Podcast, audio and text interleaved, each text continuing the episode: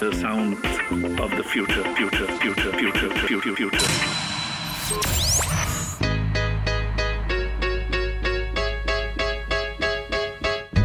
Hola, ¿cómo están? Bienvenidos a un nuevo episodio de Por 100, un podcast dedicado a todas las noticias y los avances de la industria fintech y banca digital, traído por ustedes por GetSerpa. Mi nombre es Mijael Feldman y en cada episodio invitaré a distintos especialistas y expertos del sector que nos van a estar compartiendo sus experiencias, conocimientos y algunas predicciones que tienen sobre la banca digital. ¿Por qué por 100? Porque en cada capítulo estaremos multiplicando historias que nos permitirán imaginar los próximos 100 años de la tecnología financiera. Si te gusta este podcast, te puedes suscribir y activar las notificaciones para no perderte ningún episodio, además de apoyar el programa. Acompáñanos a multiplicar. A multiplicar. Y bueno, en el episodio de hoy tenemos el placer de contar con una experta máxima en banca digital, en, en, lo que es el Internet, porque aquí vamos a contar un poco de su currículum. Vamos a hablar hoy día con Fuencis Gómez, es la Head de Transformación Digital en Banco Santander México. Bienvenida Fuencis, ¿cómo estás? Hola, ¿qué tal, Mijael? ¿Cómo estás? Muy bien, encantada de estar con vosotros hoy. Para nosotros el honor es también muy grande. Oye, voy a contar un poco de tu currículum. Tú me corriges ahí si es que falta algo, si es que hay que modificar. Fuensi es española, tiene una amplia experiencia en grandes empresas, en particular en temas de tecnología en España y en México. Ha trabajado en empresas como Abengoa, lugar donde inició su carrera tecnológica, y lideró además el equipo de Amadeus México, que es un software líder en la industria aérea. Fue directora de e-commerce en Liverpool, México, uno de los retailers más grandes del país. Además, profesora en el TEC de Monterrey y en la Universidad de Anáhuac. Además de directora comercial en Interjet, que es una de las low cost más grandes de México. En 2016 hizo el salto a la industria financiera para liderar la banca digital de Scotiabank en México y desde mediados de 2018 se desempeña como jefe de transformación digital en Banco Santander México. Actualmente está liderando también Spotlight, que es la fábrica digital del banco, donde están desarrollando algunos de los mejores productos financieros y funcionalidades que sorprenden a sus clientes todos los días. Esto lo hacen en conjunto con partners, con fintechs y diferentes áreas de negocio. Fuensi, ¿hay algo que se me haya quedado fuera? No, lo has definido todo muy bien, creo que es un buen resumen. Un gran currículum. Oye, Fuensi, imagínate estamos en un ascensor y me tienes que contar qué significa ser el agente de transformación de un banco como Santander antes de bajarnos. Vamos.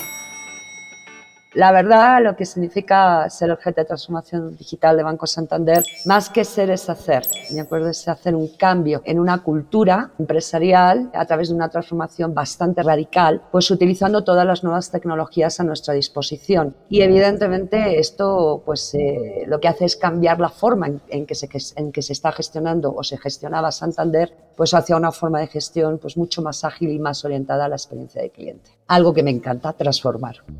Buenísimo. Oye, y hoy día estás transformando, ¿no es cierto? Tienes un, un, brazo armado, podríamos decirlo, que se llama Spotlight, ¿no es cierto? Que es un poco la, fábrica de desarrollo del banco. Cuéntanos cómo estás aprovechando este gigante ejército de desarrolladores para cambiar la cultura enfocada en el usuario, como bien comentas. Sí, mira, Spotlight ha sido, la verdad, y yo creo que es necesario, sobre todo en, organizaciones tradicionales, siempre montar esta herramienta, esta organización líquida, precisamente pues para empezar, y es donde cada, organización más tradicional empieza el modelo de agility, ¿de acuerdo? A partir de ahí se va permeando al resto de la organización, ¿de acuerdo? Para conseguir esa transformación completa de, de toda la organización. Para mí es de los primeros elementos que, que, tienes que tener a tu disposición. Uno, primero porque la experiencia del cliente en digital va muy rápida y aquí tienes que Tienes que estar adecuándote al cliente, a los comentarios en redes sociales. Eh, no puedes esperar a hacer una salida a producción de tres meses para cambiar un botón, por ejemplo. Y lo que Spotlight ha permitido pues han sido sobre todo esa agilidad en el release de producto, release continuo de producto. Dos, el desacoplamiento de toda la arquitectura. Ya tenemos uh, APIs de negocio, Banking as a Service, ¿de acuerdo? Con lo cual nos permite ir muchísimo más rápido. Tres, que el modelo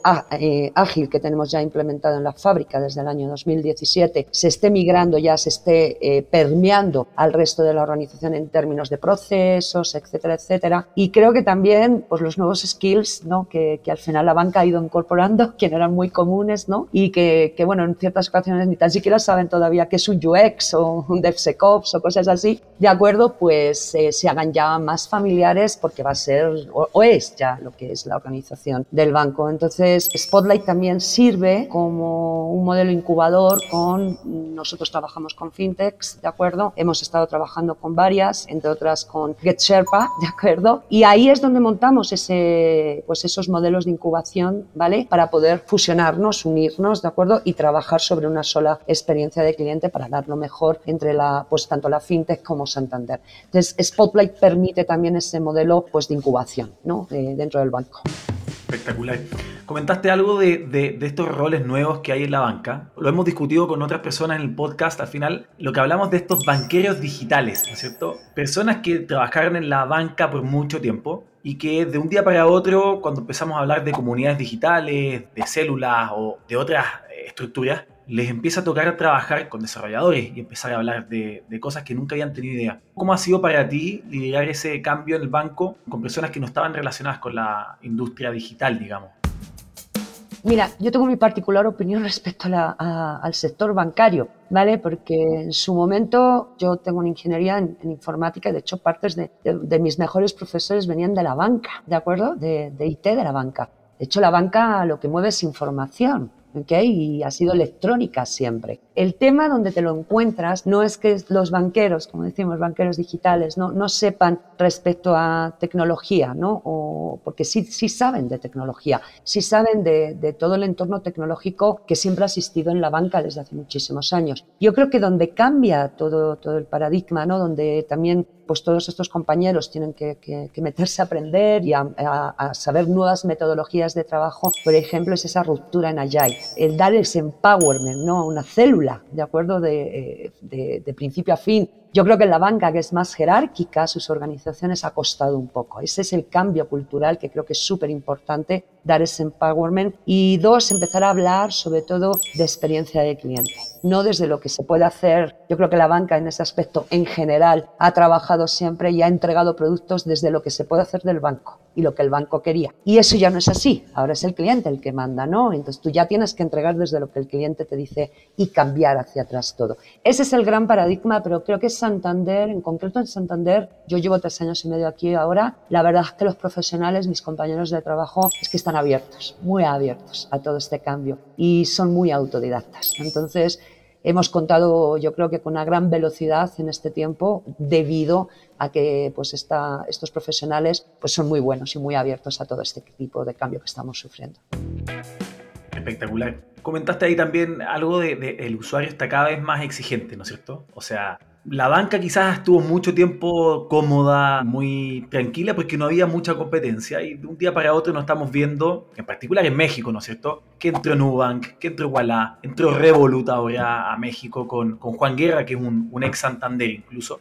¿Cómo están hoy día trabajando eso para mantenerse relevantes en esas experiencias del usuario?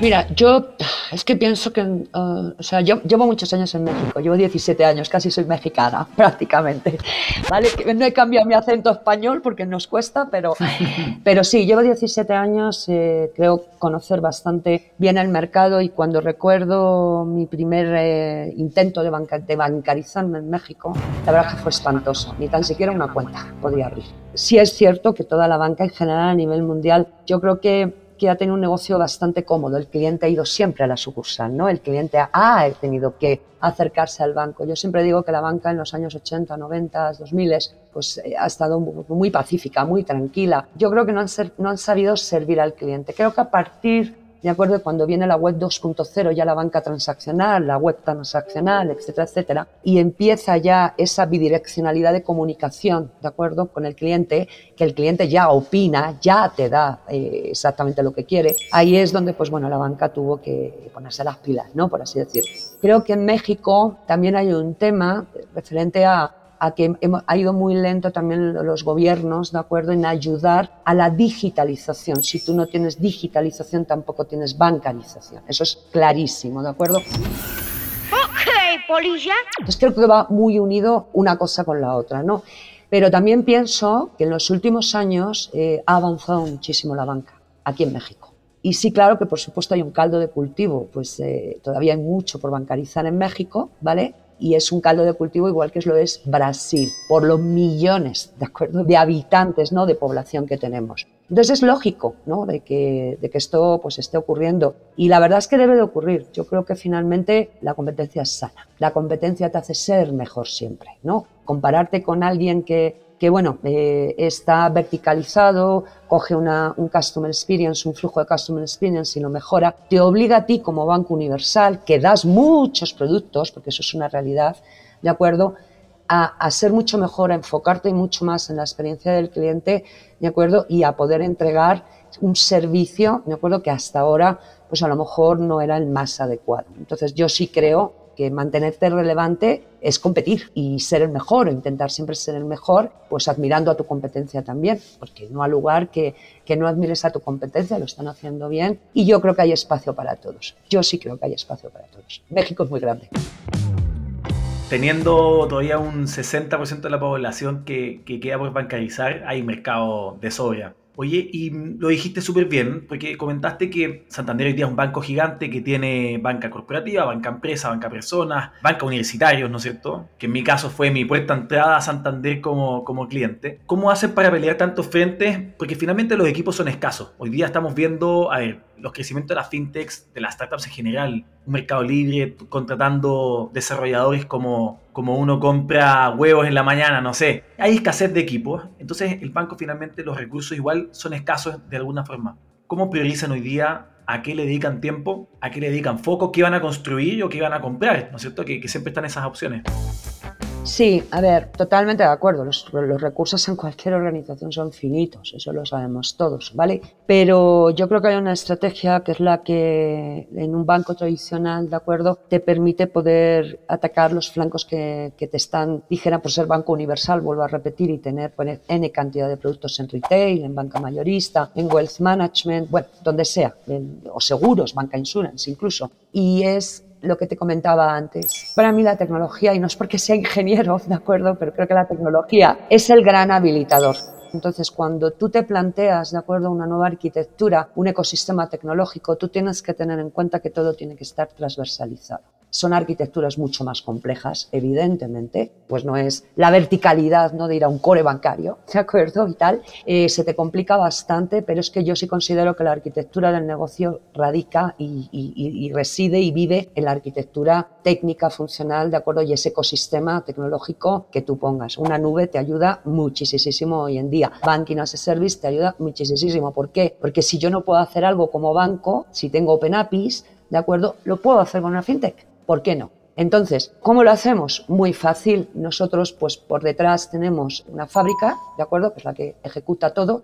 Bajamos una agenda digital, ¿de acuerdo? Que son los objetivos de banco. De bajamos una serie de programas estratégicos. Cada programa estratégico está compuesto por una tribu, ¿de acuerdo? Con varios squads abajo y ellos son los que se encargan, ¿de acuerdo? Pues de ir ejecutando estos programas con sus KPIs eh, de negocio, etcétera, y transversalizando completamente pues lo que serían los trenes de releases automatizados, testing automatizado, el QA, todo completamente transversalizado. Anteriormente tecnológicamente en los bancos todo estaba como más verticalizado, entonces se desaprovechaban muchos recursos, ¿no? Y bueno, tengo que decirte también algo, es que Banco Santander es un banco tecnológico, es que tecnología, nuestro departamento de tecnología es brutalmente bueno en términos profesionales de skills y brutalmente grande, porque siempre Santander ha cuidado mucho todo el tema de tener un buen ecosistema tecnológico. Antes era con un core bancario, que era el corazón de todo, ahora hemos desacoplado al core, ¿de acuerdo? Y es lo que nos está permitiendo también ir más rápido. Tenemos 12 tribus,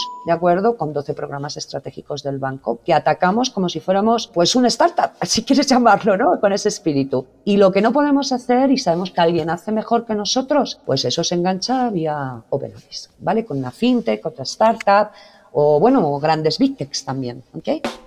Totalmente, sí. Bueno, ahí yo he tenido la suerte de, estar, eh, cuando estuvimos implementando el proyecto, mucho tiempo en Spotlight, y claro, se ven ahí todas esas células, las tribus trabajando en, estos proyectos y, se ve avance, ¿no es cierto?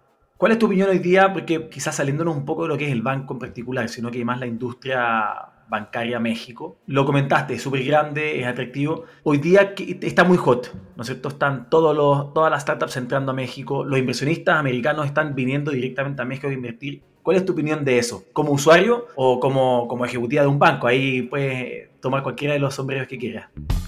A ver, yo, mi opinión también en esto es un poquito controversial, ¿no? Porque estando del lado de transformación, ¿de acuerdo? Pues bueno, tu apertura de mente ante todos los nuevos negocios, ¿de acuerdo? Nuevos modelos, eh, siempre para mí es de asombro. Yo leo mucho, soy una autodidacta, eh, leo de todas las partes del mundo, Asia, Europa, de Latinoamérica y la verdad que me encanta, me encanta ver los nuevos modelos cómo salen, cómo llegan aquí a México también, la importancia que, que se está dando de acuerdo a, ese nivel de innovación que México ya está teniendo. Yo creo que me acuerdo clarísimamente que, que México saltó de, de tener eh, ADSL en casa, que casi nadie tenía, directo al móvil. Fue el salto cuántico. O sea, México se saltó no sé cuántos estadios, ¿de acuerdo? Que, que en Europa se había ido pasando poco a poco por ahí, ¿no? Ha ocurrido lo mismo con todo este tema de innovación en no solo en el sistema financiero, ¿eh? sino en el sistema de viajes, de retail, etcétera, etcétera. Lo que sí siento, ¿de acuerdo? Creo que hay otros rubros, otros sectores que están más estabilizados porque empezaron antes este camino digital.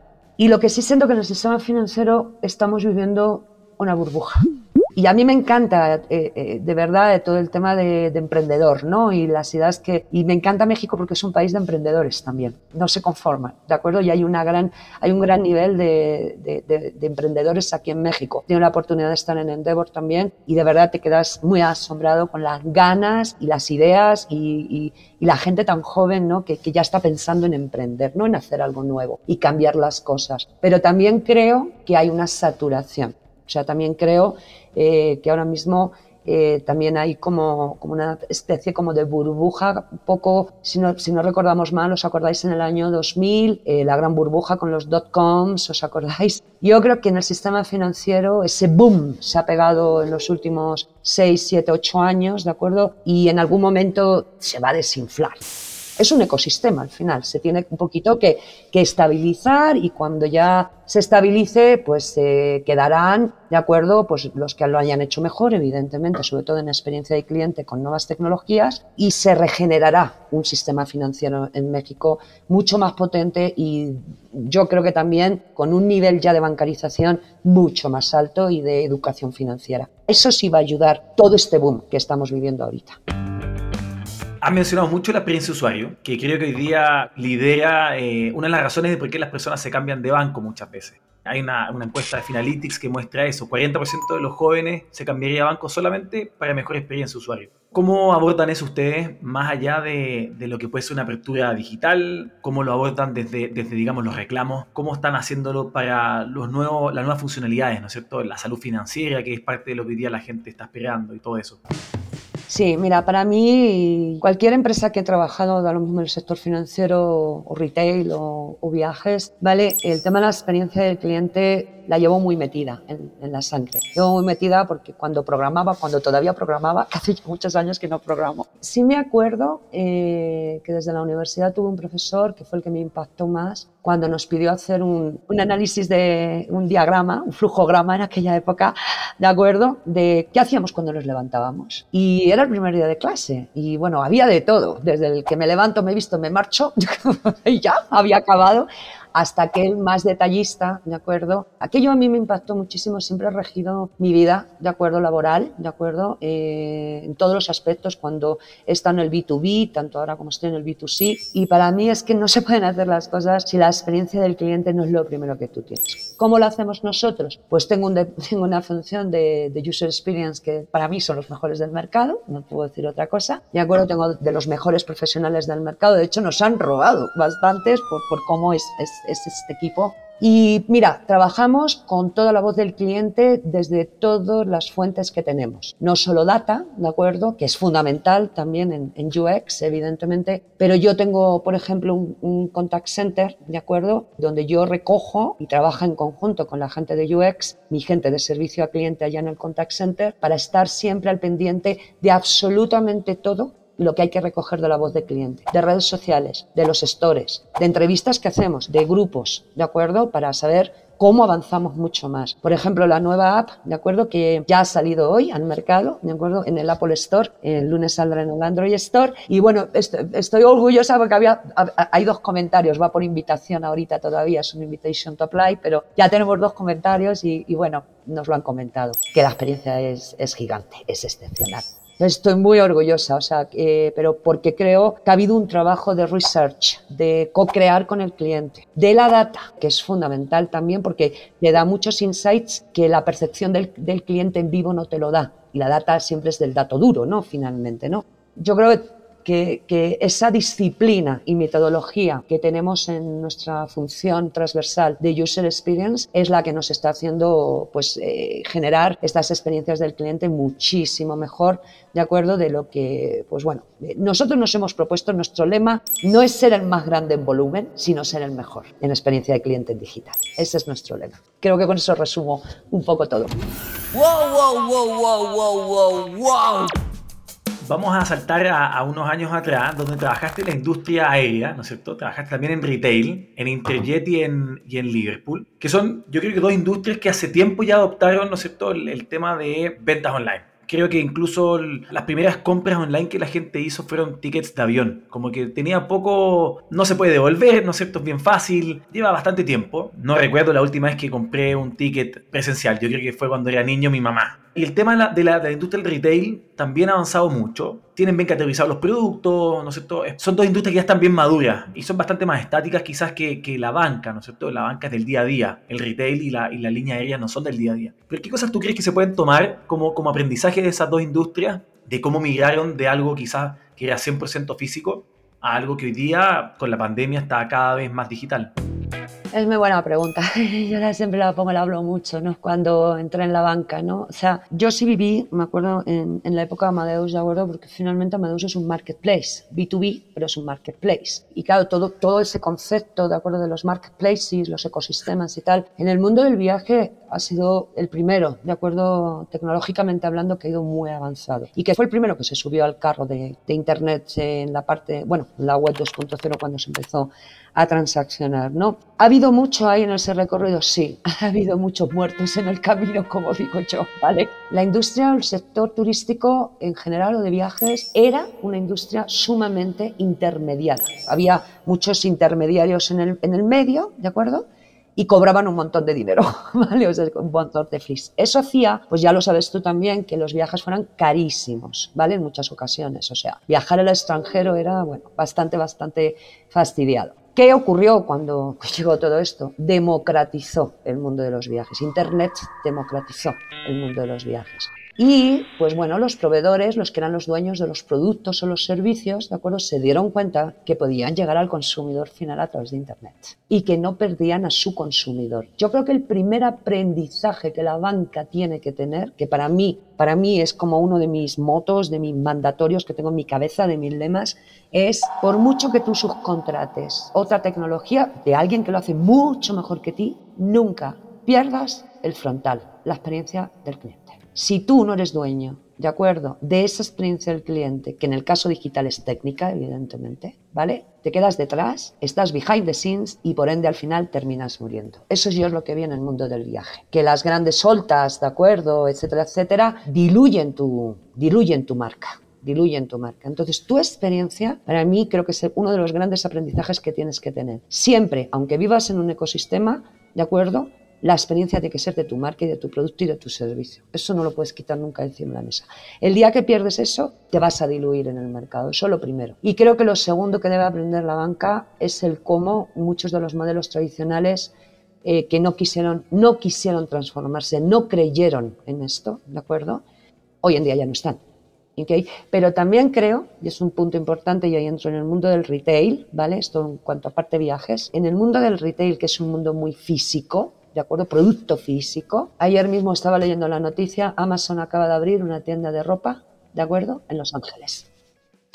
Pero está muy bien, lo dices, dices, bueno, pues hemos ganado los retailers tradicionales, físicos. No, no va por ahí el tema. Ahora lo que los retailers tradicionales tienen que tener muchísimo cuidado, ¿de acuerdo? Tanto supermercados, tiendas de ropa, etcétera, etcétera, es que la experiencia que va a dar físicamente no tiene nada que ver con la experiencia física tradicional. Entonces ahí vuelve Amazon a llevar el liderazgo de esa innovación, de ese cambio en la experiencia en que hay para el nuevo consumidor, para ese consumidor que ya compra en e-commerce, pero que sí le apetece irse a, probar sus cosas, ¿me entiendes? Eh, sus productos físicos, etcétera, la ropa, la comida, cosas así, ¿no? Quiero, quiere, quiere verlo, palparlo, pero le quita todas las trabas, todas las fricciones en la experiencia en una tienda tradicional, se las quita utilizando data. Entonces, ojo que el retail va a volver a vivir otra revolución con esto ahora, ¿eh? Así que ya lo veremos, ¿eh? Ya lo veremos en 5 o 6 años.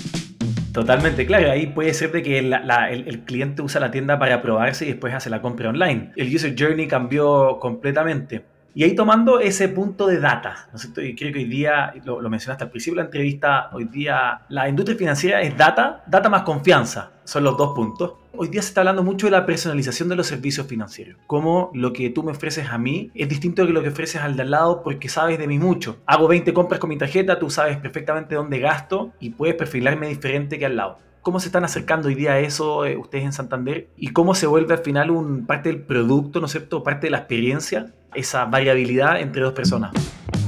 Yo creo que el cómo, creo que lo tenemos claro todos, ¿no? Y, bueno, vosotros desde, desde vuestra perspectiva lo tenéis clarísimo todo el tema de la data y cómo usáis la data, ¿no? Y, bueno, por eso somos socios, ¿no? y está clarísimo, ¿no? Yo creo que en esta parte la banca tradicional está sentada sobre una mina de oro. En general, ¿eh? No te hablo de Santander ahorita, ahora entramos en Santander. Creo que está sentada sobre una mina de oro que, dado ciertos sistemas legados traseros, no es capaz todavía de poderla explotar al nivel de ese tipo de personalización. Creo que sí se están haciendo muchos avances, ¿de acuerdo? pero creo que todavía no estamos, estamos como, como en un punto en la banca un poquito de bebé, ¿no? Bebé o niño, ¿vale? Todavía nos queda pasar a la adolescencia o pegar el salto al, nivel ya adulto. Creo que en esa parte tenemos que confiar muchísimo en tecnologías fuera, ¿de acuerdo? O startups o empresas eh, afuera que lo saben hacer mejor que tú y que te puedan ayudar eh, y llevarte de la mano a conseguir eh, los productos que estamos buscando, los servicios que estamos buscando. Dicho esto, nosotros en Santander ya hemos empezado, empezamos hace dos años, a poder, empezamos con dos productos que salen ahorita al mercado, ahora ya para abril-mayo, donde tú vas a poder autoperfilarte incluso. ¿de acuerdo? Y abajo es el mismo producto en el core bancario. No estoy haciendo un producto o 7.000 productos y luego se lo encasqueto por nichos. No, no estamos haciendo eso. Muy al contrario, es lo que decía, cuando tú co-creas esto, ¿de acuerdo?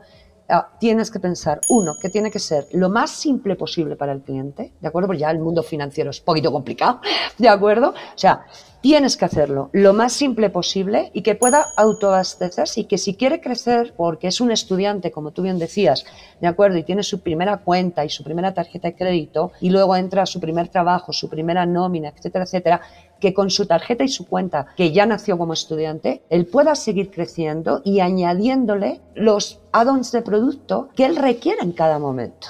Y eso solo lo puedes hacer por data y autoperfilamiento. Yo creo mucho en el autoperfilamiento y en el, en el, como le llamo yo, los chicos se rían mucho conmigo en el equipo, el switch on, switch off, ¿no?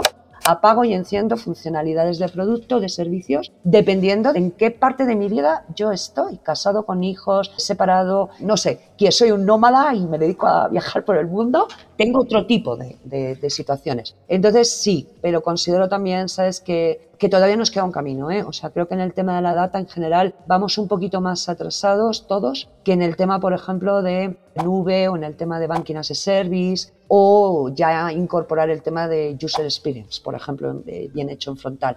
Todavía no hemos pegado el siguiente salto. Ese sería el resumen. Oye, Fancy, vamos a llegar a la, ahora a la parte que le llamamos futurología. ¡Ay, Que aquí, aquí es parte del nombre del, podcast, ¿no es cierto? Los próximos 100 años de la industria. Pero para no saltar hasta, 100 años, que creo que es mucho, la idea es que acá nos cuentes en, este, esta sección cómo se va a ver la banca de aquí a 10 años. ¿En qué te imaginas que vamos a estar? ¿Quiénes van a ser los jugadores? Aquí vamos a, escuchar tu predicción y va a estar grabada, así podemos compararla 10 años más que también le acertaste a esa predicción. Adelante. Bueno, yo soy muy pragmática y muy analítica y eso de jugar a la bolita de cristal con varias gente cuando hablamos de estas cosas, no, yo no sabría predecirte concretamente a dónde llegará la banca. Yo sí creo que va, a haber un modelo muy híbrido, ¿de acuerdo? En cuanto al ecosistema, creo que sí que, va a haber un modelo muy híbrido y va a haber un, nuevo balanceo de todo, de todo el sistema financiero. Creo que va a haber, creo que va a haber menos intermediarios, la banca o en general, no, no la banca, los servicios financieros ¿vale? Están muy intermediados por, por, grandes compañías, ¿de acuerdo? Lo mismo que te decía que ocurrió en el mundo del viaje, ¿de acuerdo? Y creo que, que, que, se van a tener que desintermediar. Creo que los que no agreguen valor en esa intermediación van a morir, ¿de acuerdo? Y los que sí terminen agregando eh, valor a un menor costo, ¿vale? A un menor costo, son y con una tecnología mejor, por eso vas a tener un menor costo, son los que, en mi opinión, van a quedar. ¿De acuerdo? Creo que se va a ser un ecosistema financiero más sencillo. Y también creo y esto, si, te lo digo, esto ya es como muy futurista, ¿de acuerdo? Es una locura mía. Yo sí creo que va a haber como una pequeña descentralización, como un Big Bang, como en, el como, el espacio cuando nació, como en el universo cuando nació, que todavía se está expandiendo, yo creo que no va a durar mucho tiempo y que se va a volver a centralizar, ¿de acuerdo? O sea, todo el tema de DeFi, que se está hablando ahora, finanzas descentralizadas, las criptos, los metaversos, etcétera, etcétera, creo que van a alcanzar su, su máximo punto en cinco años, ¿de acuerdo? Pero creo que los gobiernos y el FMI y todos estos órganos rectores económicos eh, pues bueno, se van a poner las pilas, ¿de acuerdo? Y van a volver como a centralizar. Lo que no creo es que vayamos a, estar tan centralizados como estamos hoy en día. Yo sí creo que ahí va, va a ser como un mixto. Y la otra cosa que te lo dije, ¿sabes? No sé, vamos a ver y cuánto tiempo tardamos en industrializar y masivizar esta tecnología. Yo soy fiel creyente que el quantum computing va a destrozar a blockchain, es mi predicción, ¿de acuerdo? Porque a esos niveles de procesamiento, olvídate de, olvídate de la criptografía y olvídate de todo, ¿vale? Entonces creo que el blockchain como lo, lo entendemos hoy en día va a mutar completamente y creo que quantum computing sí va a ser el que permita realmente, ¿sabes? hacer que la industria se haga, las industrias, todas las industrias, no solo la bancaria, uf, se hagan mucho más eficientes, mucho más rápidas y por ende, también te digo, mucho menos intermediadas, con lo cual creo que se va a abaratar bastante. Pero esto para mí es como 10, 15 años, eh, estaría pensando. No, espectacular. Oye, Pensi, te quiero agradecer muchísimo por, por haber compartido con nosotros esta entretenida conversación. Si alguien se quisiera poner en contacto contigo, ¿cuál es el mejor canal para hacerlo? Siempre, lo tengo súper abierto, yo no lo tengo cerrado, ¿de acuerdo? Para mí, eh, Twitter, Pinterest, bueno, todas las que estoy metida eh, son más rollos personales, ¿vale? Con mis sobrinos y todo el tema y esto. No, eh, y siempre contesto a todo, ¿vale? En, en LinkedIn, ¿de acuerdo? Y aparezco como Fuencis Gómez, súper fácil encontrarme, ¿vale? Entonces, ahí contesto todo por chat, soy muy activa también, ¿sabes? Porque es donde encuentro mucho del conocimiento y de otras personas de las que yo también me nutro y aprendo mucho. Entonces, eh, por ahí a la disposición de, quien quiera. ¿De acuerdo? Espectacular. Muchas gracias nuevamente, un placer y te deseo el mejor de los éxitos. Y a vosotros, y igual, el mejor de los éxitos, sobre todo cuidarnos, ¿vale? A ver si pasamos ya esto y, y de verdad podemos, podemos continuar trabajando en forma ya normal y volvernos a ver, que es, me apetece mucho, ¿de acuerdo? Así que muchas, muchas gracias por la invitación, os lo agradezco muchísimo y por la oportunidad.